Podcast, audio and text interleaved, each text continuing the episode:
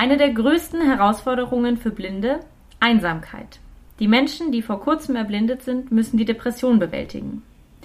Hallo und herzlich willkommen zu einer neuen Folge des Podcasts Unverschämt und Unbesprochen. Mein Name ist Laura Späth und ich unterhalte mich in diesem Podcast mit unterschiedlichen Menschen über die verschiedensten Schamgründe, Schamphänomene und welche Rolle Scham in den individuellen Biografien eigentlich so spielt. Heute geht es um Sehbehinderung und um äh, Blindheit und ich bin sehr froh, dass ich heute mit Markus sprechen darf. Hallo Markus, schön, dass du da bist.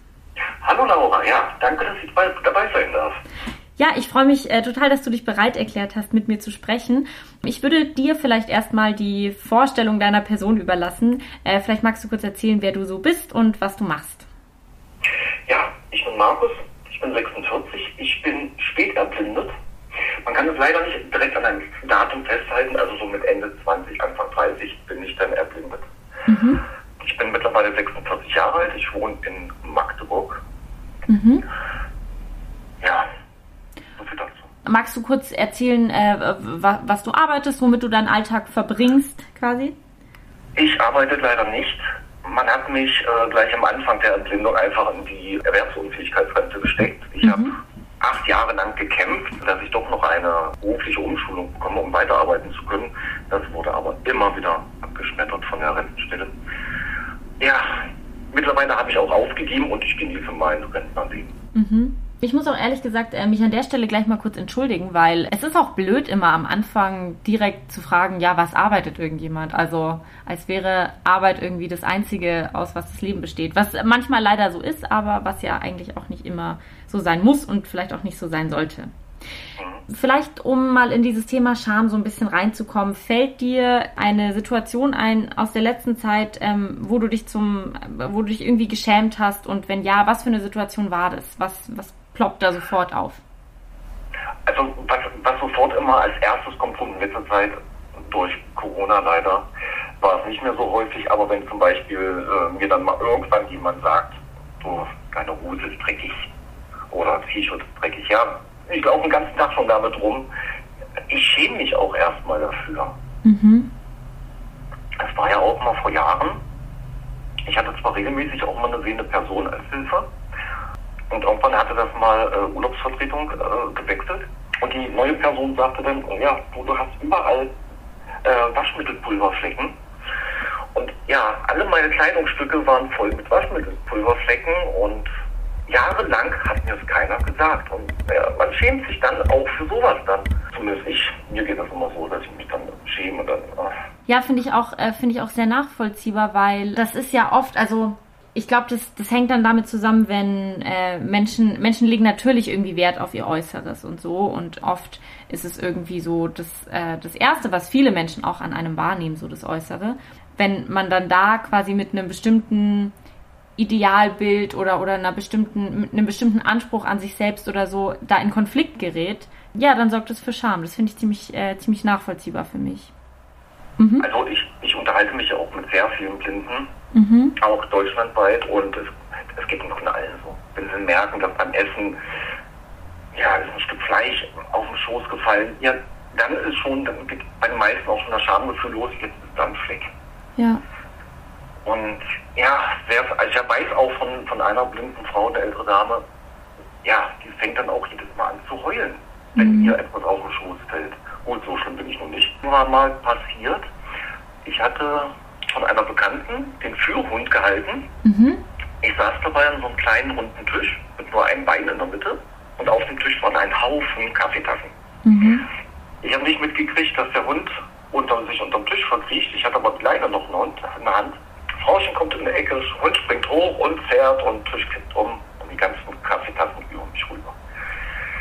Ja, ja mit, mit den Landkarten auf T-Shirt und Hose musste ich dann auch noch irgendwie nach Hause. Und das war peinlich. Das, also ich glaube, ich versuche mir das gerade so ein bisschen zu rekonstruieren, weil ich denke, dass wenn man sich schämt in dem Moment, da, da spielt einerseits eben das schon erwähnte Idealbild irgendwie eine Rolle und gleichzeitig ist es ja auch wahrscheinlich ein Moment von Kontrollverlust, oder? Also geht es da auch irgendwie äh, um, um die Kontrolle über das äußere Erscheinungsbild oder über eine Situation oder so, die einem dann in solchen Situationen entgleitet und wo, worauf man dann mit einem Schamgefühl reagiert? Ja, also ich achte ja schon sehr auf mein Äußerliches.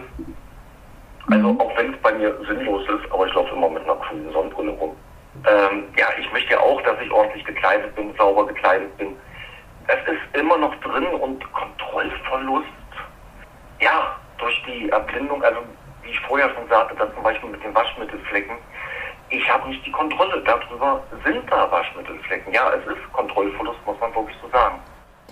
Wenn wir jetzt mal, also ich glaube, es ist ja so ein bisschen so eine Fehlannahme, dass irgendwie Sehbehinderungen und Blindheit und so, dass Menschen, die das haben, dass das einfach so eine homogene Gruppe ist. Das sind ja auch irgendwie total unterschiedliche Menschen. Kannst du was dazu sagen, was für unterschiedliche Arten von Sehbehinderung es überhaupt gibt und ähm, was für eine du genau hast oder wie das bei dir genau kam? Was es alles an Seheinschränkungen gibt, also für die alle heißen, keine Ahnung. Mhm. Ja, ich unterhalte mich mit vielen, also wirklich auch von Teenageralter an bis hoch zu über 80-Jährigen. Aber ich merke mir das auch nie, was für äh, Augenkrankheiten die haben, weil das ist Thema, weil wir reden nicht über Krankheiten, wir reden über das Schöne in der Welt. Ja. Meine Krankheit heißt Retinitis pigmentosa. Das mhm. ist im Grunde eine schleichende, ja durch Unterversorgung der Netzhaut, sondern eine schleichende Erblindung, weil die immer weiter abstirbt. Mhm. Ja, und mittlerweile ist ja bei mir auch wirklich schwarz alles ringsrum. Und kannst du so ein bisschen erzählen, wie damals die Phase war, als quasi dein äh, Sehvermögen sich immer weiter verschlechtert hat. Also wie du das erlebt hast. Am Anfang, ich habe mich geweigert, das anzuerkennen, weil ich, ich konnte noch so viel äh, äh auf dem Straßenverkehr erkennen, dass ich wusste, die Ampel ist grün, ist sie rot. Ich konnte die Bordsteinkanten noch sehen, ich konnte herannahende Fahrzeuge auch noch sehen. Zwar nicht mehr direkt erkennen, aber ich wusste, da kommt ein Auto. Und ich habe mich am Anfang geweigert, das anzuerkennen, dass ich und auch in meinem Fall, ich hatte auch die depressive Phase, war ich auch drei Monate in Psychiatrie deswegen. Mhm. Ja, und dann kommt irgendwann die Akzeptanz. Und mittlerweile klingt es geil. Also du hattest mir ja in unserem Vorgespräch auch schon ähm, ein, einen Beitrag, in dem du vorkamst, erwähnt und ich hatte, ich habe mir den angeschaut und aus diesem Beitrag ist auch das Anfangszitat, was ich vorgelesen hatte, wo es genau um diese, ja, um, um die psychischen Folgen auch von so einer Erblindung geht, die Menschen erleben können, erstmal. Und ich hatte das gar nicht so auf dem Schirm und fand es dann irgendwie in dem Beitrag sehr eindrücklich auch, äh, wie, wie das geschildert wurde, eben, was das auch erstmal für die Betroffenen dann einfach bedeutet. Kannst du noch mal so ein bisschen, ein bisschen nacherzählen, äh, was so damals diese, diese Gedanken oder auch diese Gefühlswelt in dieser, in dieser Umstellungsphase und auch dann in der Depressionsphase quasi, wie, wie das etwa war? Ich könnte das nicht mehr wiedergeben. Das ist lange her, ich bin alt und vergesslich. Also ich weiß noch, dass ich in, dort in dem Interview auch erwähnt hatte, gerade das, was es angeht, auch eine Beziehung zu haben als eine Person, weil es einfach mal saumäßig schwer ist. Und ich habe es ja auf viele Arten auch versucht gehabt, zum Beispiel eben auch auf Singlebörsen und ähnliches. Und diese Akzeptanz auch von den anderen Menschen dort, weil ich habe wirklich auch so Rückantworten dann bekommen, äh, zum Beispiel Blinde dürfen gar kein Internet benutzen. Oder ich wurde als Lügner hingestellt, weil äh, Blinde können kein Internet benutzen. Und all sowas musste ich dann wirklich auch antun. Und teilweise bin ich dann auch von Frauen gemeldet worden als äh, falsch, mit Falschangaben, weil ich angeblich Falschangaben gemacht hätte, weil die davon ausgehen, Blinde und Internet, das geht nicht. Krass. Mhm. Ja, und dafür bin ich auch teilweise gesperrt worden aus solchen Datingbörsen. Heftig. Wenn wir, also wenn wir gerade mal bei diesen, äh, bei diesen falschen Vorannahmen sind, ich glaube, dass die Aufklärung einfach über Blindheit und Erblindung und Sehbehinderung, dass die gesellschaftlich irgendwie nicht so gut ist und dass es ganz viele Leute gibt, die irgendwelche Vorstellungen über blinde Menschen haben, die aber eigentlich so gar nicht stimmen. Und da, da frage ich mich, ob du mit solchen Vorstellungen manchmal irgendwie konfrontiert bist, wo du dir denkst, hä, das trifft auf mich überhaupt nicht zu. Nein, sowas habe ich nicht. Aber in dem Zusammenhang fällt mir gerade etwas ganz anderes ein, weil Blinde und Straßenverkehr. weil immer wieder muss ich es mitkriegen, dass diese taktilen Ampeln, die ja für Blinde eigentlich auch wirklich lebensnotwendig sind, dass sie auch immer wieder wegen Ruhestundenlärm weggeklagt werden. Und wirklich? ich kann mich über sowas aufregen.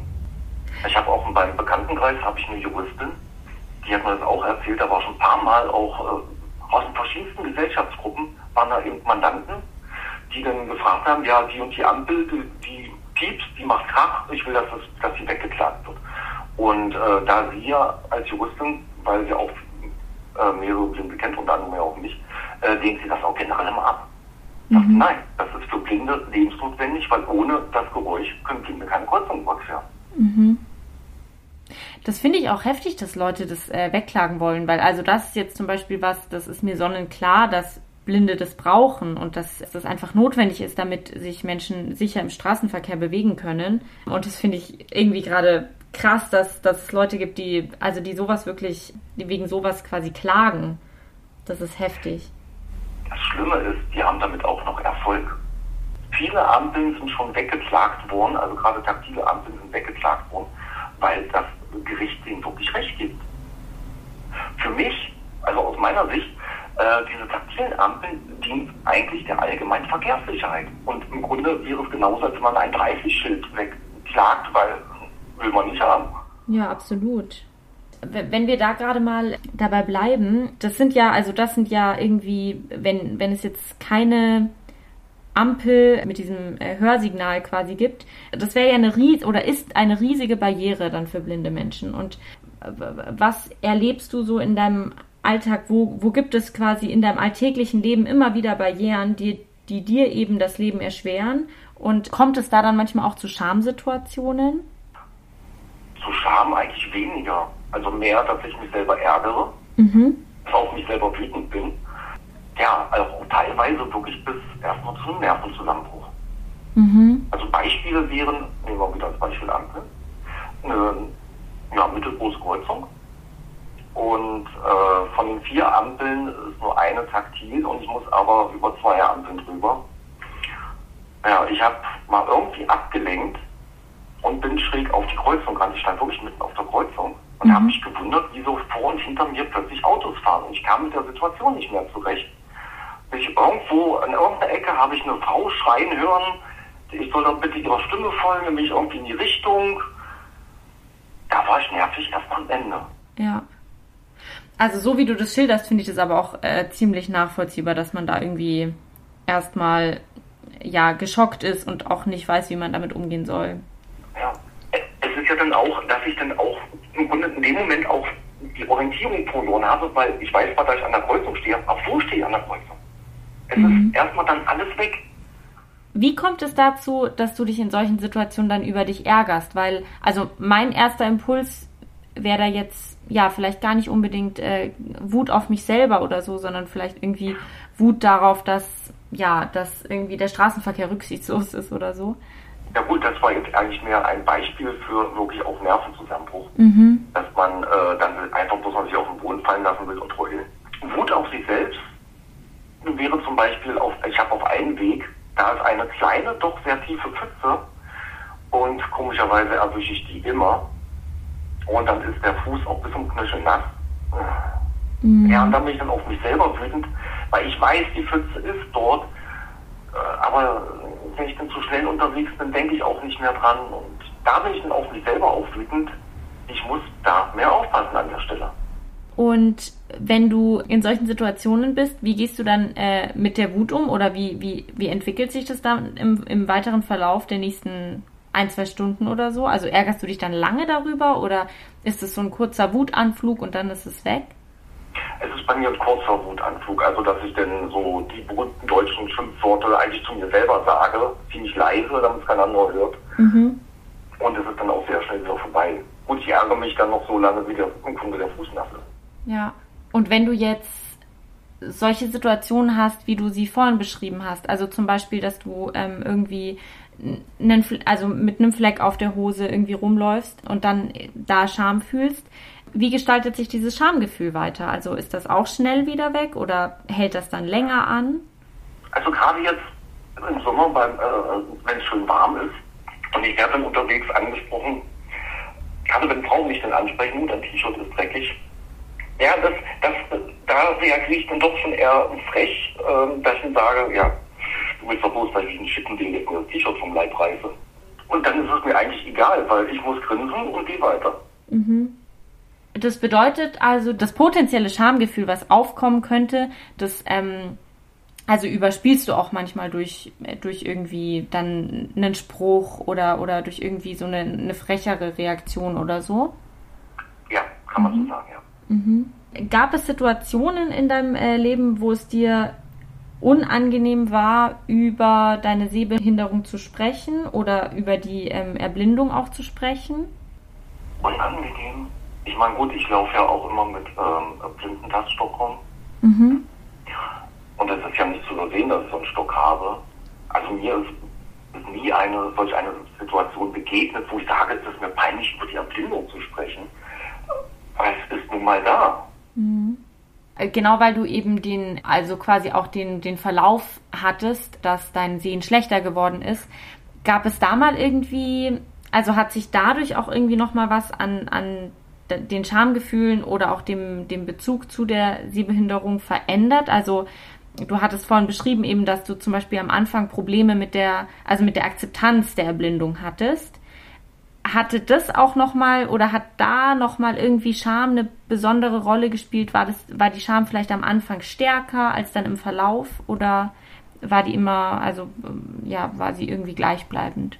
Ja, am Anfang, wo ich wirklich noch jetzt die Kraft hatte, da habe ich auch immer äh, geschaut, ist die Hose sauber, die ich da anziehen möchte.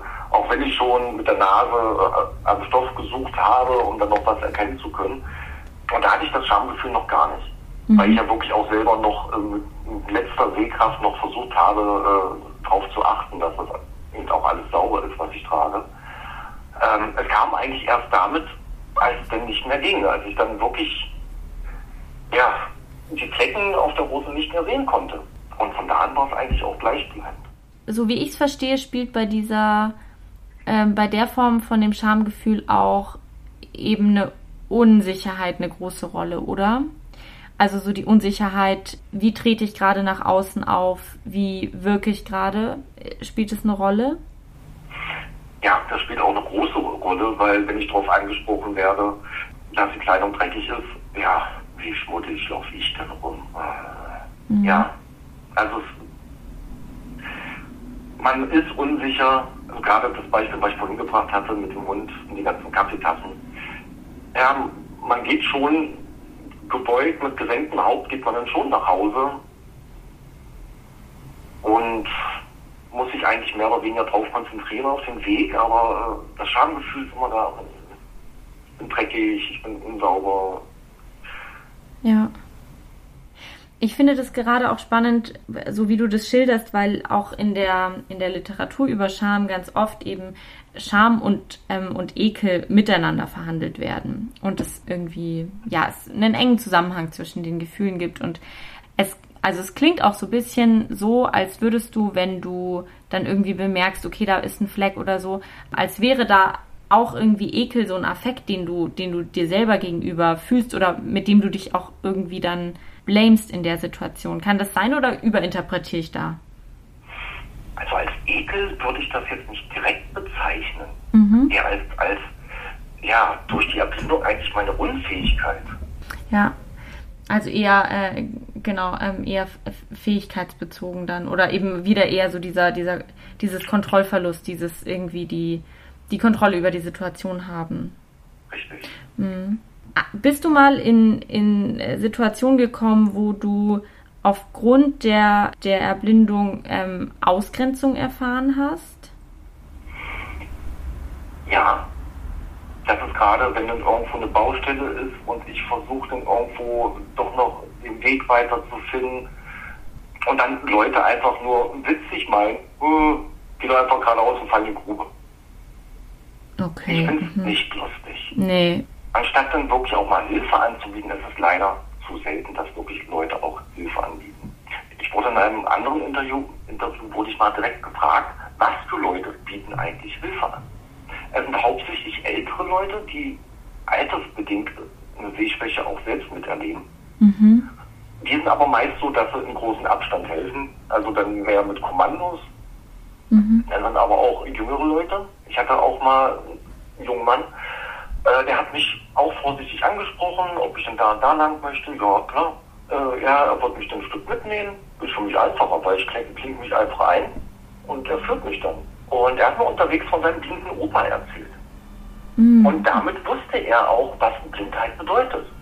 Ja, das ist was, was ich immer wieder mir denke, dass, oder auf was ich auch bei der Recherche so ein bisschen gestoßen bin, dass es oft dazu kommt, dass sich Menschen ohne Behinderung oder, oder Blindheit oder so in der Interaktion mit Menschen, die blind sind oder eine Sehbehinderung haben, dass die sich schämen und dann quasi aus diesem Schamaffekt heraus gar nichts versuchen. Also quasi gar keine Hilfe anbieten oder so, weil sie sich denken, oh, bevor ich was falsch mache, mache ich einfach gar nichts.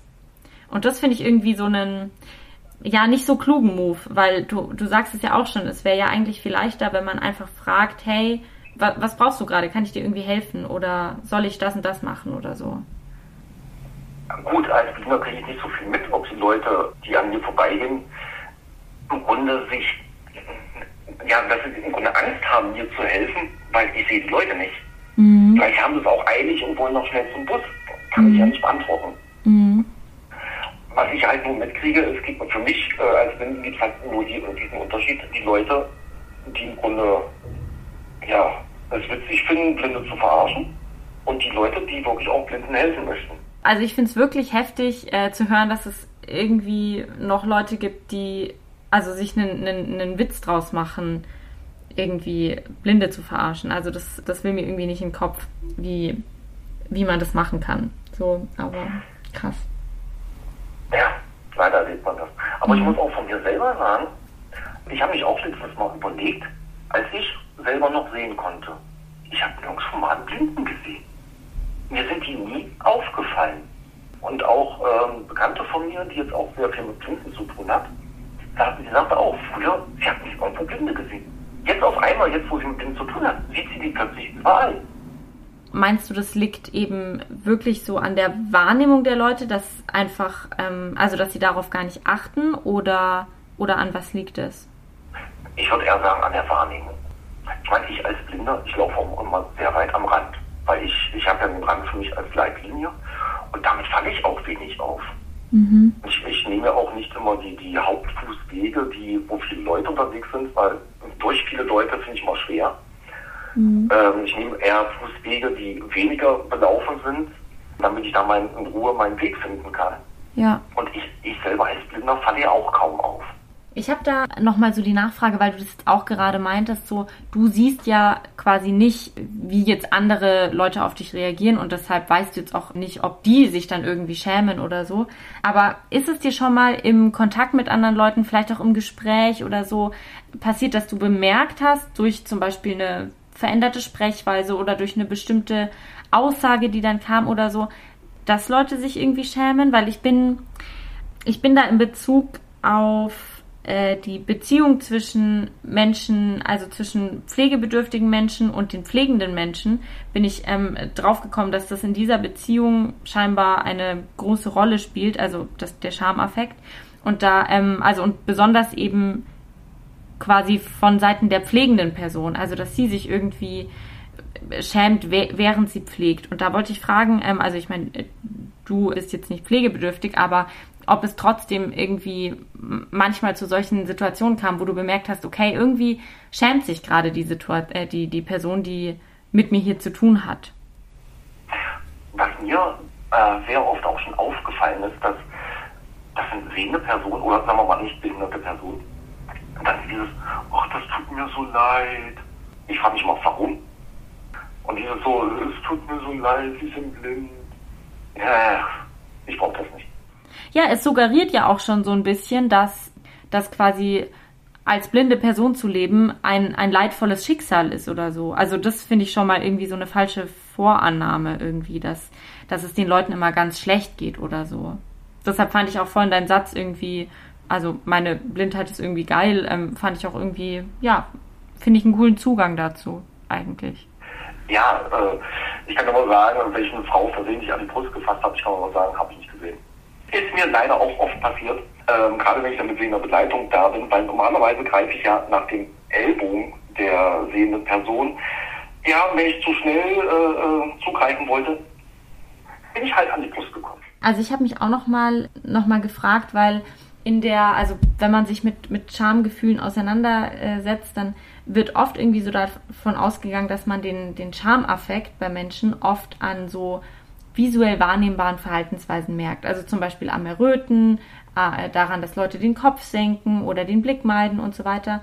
Da nochmal die Nachfrage, bemerkst du irgendwie an der an anderen Verhaltensweisen oder an der bestimmten Sprechweise von Leuten oder so, wenn sich Menschen schämen? Gibt es da für dich andere Marker, wo du das bemerkst?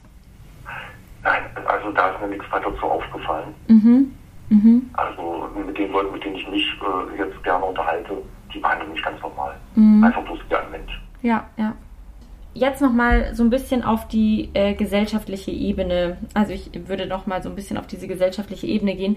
Wie würdest du denn sagen, wie wird aktuell gesellschaftlich mit Menschen mit einer Sehbehinderung oder ähm, Erblindung umgegangen? Und was gibt es da auch irgendwie zu verbessern? Zu verbessern gibt es sehr viel.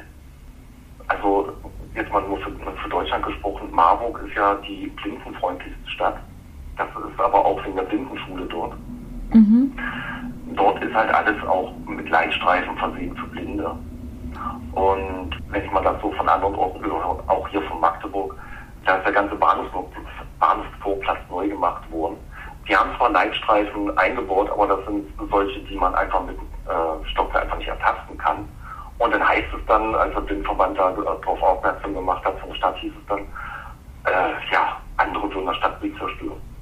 Also das, das fehlt alles irgendwo. Ja.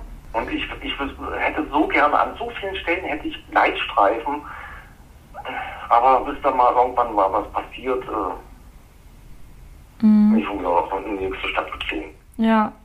Ja, vor allem, ich denke mir immer so, gerade diese Leitstreifen, das wäre ja wirklich kein Riesenaufwand, einfach eine Stadt mal da ein bisschen besser mit Leitstreifen auszustatten. Also das muss doch eigentlich irgendwie im, im Rahmen des Möglichen liegen. Es ist so viel möglich, dann muss es doch auch möglich sein, einfach nur Leitstreifen da mal angemessen hinzubauen oder also hinzuverlegen oder wie man es nennt. Ja, aber wahrscheinlich ist das eher eine Geldfrage, weil es muss ja dann auch bezahlt werden. Wenn du jetzt mal so dran denkst, irgendwie mit, also an, an diese Barrieren, mit denen du dann irgendwie teilweise zu tun hast oder auch an diese fehlenden Leitstreifen oder so, würdest du sagen, dass genau diese gesellschaftlichen Barrieren auch oft für ein Schamgefühl sorgen, eben wenn es dann irgendwie zu Situationen kommt, die dir peinlich oder unangenehm sind? Ich musste gerade denken, wenn mal wieder Autos auf dem Fußweg parken und mhm. ich dagegen renne. Also es ist nämlich peinlich, ich bin dann auf den Autofahrer wütend. Mhm. Ja, dann muss ich mich auch langsam um das Auto herumtasten. Oder was noch schlimmer ist, wenn die Mülltonne, gerade die Biotonne, die ja immer dreckig ist, wenn die auf dem Fußweg steht und man als Blinder dagegen läuft.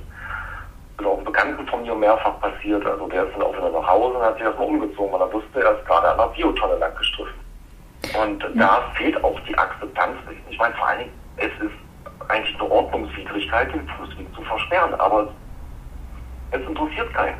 Da, da wäre es halt auch eigentlich nicht zu viel verlangt, sich mal kurz zu überlegen, okay, wenn ich da mit meinem Auto park auf dem, äh, auf dem Gehweg, also für wen bedeutet das einfach eine Einschränkung? Und das sind einerseits irgendwie Personen mit Sehbehinderung, aber auch zum Beispiel irgendwie Frauen mit Kinderwägen oder so, die dann nicht vorbeikommen. Und da, also ja, denke auch, ich mir. Rollstuhlfahrer kommen ja nicht vorbei. Genau, genau. Und da denke ich mir mal so, es wäre nicht so schwer, das einfach eine Sekunde lang mitzubedenken, dass das jetzt einfach äh, für die kompletten anderen Personen eine blöde Situation dadurch ist. Was ich auch mal hatte, ich meine, zum Glück war ich in dieser Situation mit sehender Begleitung unterwegs. Da stand ein Umzugs-LKW, äh, der stand quer auf dem Fußweg, mhm. hat auch noch die Straße mit abgesperrt, weil er auch noch so, weil noch so viel auf der Straße mit war. Die Hebebühne war bei mir im Kehlkopfhöhe. Oh, krass. Bis ans Haus ran. Und oh. auf der Hebebühne stand dann dieser Möbellift, wäre ich da nicht mit sehender Begleitung ge äh, gewesen, ich wäre wirklich mit dem Kehlkopf gegen die Hebebühne gerannt. Shit, ja. Und äh, da muss ich schon sagen, das ist fahrlässige Tötung. Ja, das ist tatsächlich einfach äh, super gefährlich. Das, äh, stimmt vollkommen. Ja. Ja. Und da ist einfach mal nicht nachgedacht. Ich meine, ich hatte auch andere Situationen. Ja, stand auch ein Auto auf dem Fußweg. Aber da war eine Person und hat aufgepasst und hat dann gleich, äh, warte, warte, hier steht unser Auto, ich bringe dich ringsrum, ich auf deiner Seite wieder zum Fußweg. Das fand ich in Ordnung. Da passt jetzt niemand auf. Ja. Ja, aber das mit dem Umzugs-LKW, das war, Das ist heftig, das ist richtig heftig. Und das sind halt, also genau, das sind halt, glaube ich, Sachen, die bedenken äh, sehende Menschen ganz oft nicht mit. Dabei, also ist es auch kein Hexenwerk, das mitzubedenken und sich das eine Sekunde lang mal zu überlegen. So, ja. Und ich habe ich hab noch mal eine Frage bezüglich, oder diese Frage kam mir auch, während ich diesen Beitrag geschaut habe, in dem du auch vorkamst, wo es ja auch irgendwie um diese, um diese, diesen Aspekt der Einsamkeit ging. So. Und da wollte ich bei dir nochmal nachfragen, wie ist das für dich? Steht, stehen Einsamkeit und Scham für dich in einem, in einem Zusammenhang in deinem Leben? Oder ja, oder, oder wie ist es überhaupt hinsichtlich der Einsamkeit? Ist die durch die Erblindung irgendwie zustande gekommen oder stärker geworden oder wie war das? ähm, ja, durch die Erblindung ist sie stärker geworden. Weil ich habe ja, gut, mittlerweile, ich habe ja wirklich jahrelang versucht, irgendwo auch mal wieder eine Partnerin zu finden. Mhm. weil ja, der körperliche Kontakt fehlt halt. Ähm, und durch die ganzen äh, ja, Enttäuschungen und die, die ganzen Ablehnungen, was man so von Menschen dann auch dann erfährt, ja, irgendwann habe ich dann auch aufgegeben und habe mich eigentlich um ganz andere Sachen gekümmert. Mhm. Ich habe über eine Nachbarschafts-App habe ich einfach jemanden zum Spazierengehen gesucht. Mhm. Und jetzt bin ich mit der guten Frau zusammen. Ach krass. Mhm. Ja. Ja, voll schön. Also falls von den Zuhörern jemand wissen will, wie das geht, sucht was anderes. Ja. Ja, und also ich, genau, ich fand das eben auch interessant, weil, weil du auch in dem Video äh, gesagt hattest, dass eben viele Leute dann auch einfach äh, wegbrechen durch so eine Erblindung. Und ich kann mir vorstellen, dass man das ähm, nicht einfach verkraftet. Durch mein, ja, durch die Erblindung, also von meinem damaligen Bekanntenkreis ist keiner mehr da. Aber warum? Also ich, äh, wirklich, Entschuldigung, dass ich da so naiv nachfrage, aber irgendwie, ich kann, also ja, es fällt mir wirklich schwer, da die Leute nachzuvollziehen, die sagen, hm, du bist jetzt blind, deshalb will ich nichts mehr mit dir zu tun haben oder, oder wie das dann passiert. Genau beantworten kann ich die Frage nicht. Ich kann bloß eine Vermutung äh, anbringen. Äh, Das sind wahrscheinlich so, ach, der ist blind, scheiße, das ist ja Arbeit. Ah. Also ja, das ist auch irgendwie ein furchtbares Verständnis von, von Fre- Freundschaft. So, also dass man irgendwie sagt, ja, wenn äh, eine zwischenmenschliche Beziehung auch mal Arbeit ist oder so, dann möchte ich sie nicht haben. Aber ja. Ich habe noch zwei kleine Abschlussfragen. Und zwar zum einen die Frage, und das ist eine schwer zu beantwortende Frage, da kannst du dir auch äh, ruhig Zeit lassen, die stelle ich all meinen Gästen und Gästinnen. Wann hat Scham dich gerettet? Wann hat Scham mich gerettet? Ich weiß da wirklich gar keine Antwort drauf. Mhm. Wann hat Scham mich gerettet? Ich wüsste nicht, dass das jemals passiert ist. Mhm. Ja, das ist auch äh, ne, ne, also das, die, die Antwort ist auch okay. Also das haben auch schon mehrere Leute gesagt, dass ihnen da, da keine Situation einfällt. Falls dir doch noch eine einfällt, kannst du jederzeit Bescheid geben. Und ähm, ja, die zweite Frage ist, über welche Themen bezogen auf Scham würdest du gerne mehr erfahren? Wie man das vermeiden kann. Mhm. Mhm. Also das Schamgefühl an sich oder den, den irgendwie, also oder peinliche Situationen. Äh, In erster Linie die Situation. Mhm. Und dann, äh, ja, wenn die Situation ja nicht mehr da ist, habe ich auch keine, habe ich nichts mehr, wo ich mich schämen müsste. Ja. Und vielleicht was anderes dann, oder Frisur passt nicht oder sowas. Ja, aber in erster Linie die Situation vermeiden. Ja, das stimmt, das ist eine, das ist eine wichtige Frage, mit der muss ich mich auch mal auseinandersetzen. Hm. Ich glaube, das waren soweit alle Fragen, die ich hatte. Ähm, gibt es denn noch was, was du loswerden möchtest? Ich möchte meine Liebste grüßen. Gut, gut, dann hiermit liebe Grüße. Ja, Fein. Man ist doch schon sehr froh, denn doch mal jemanden wieder fürs Leben gefunden zu haben. Ja. ja. Und man ist einfach stolz, man will viel mehr sehen. Ja, ja, voll, das verstehe ich gut. Ja, super. Dann danke ich dir sehr für das Gespräch und äh, für deine Zeit. Ja, auch den, den Hörerinnen und Hörern. Vielen Dank fürs Zuhören und bis zum nächsten Mal. Tschüss.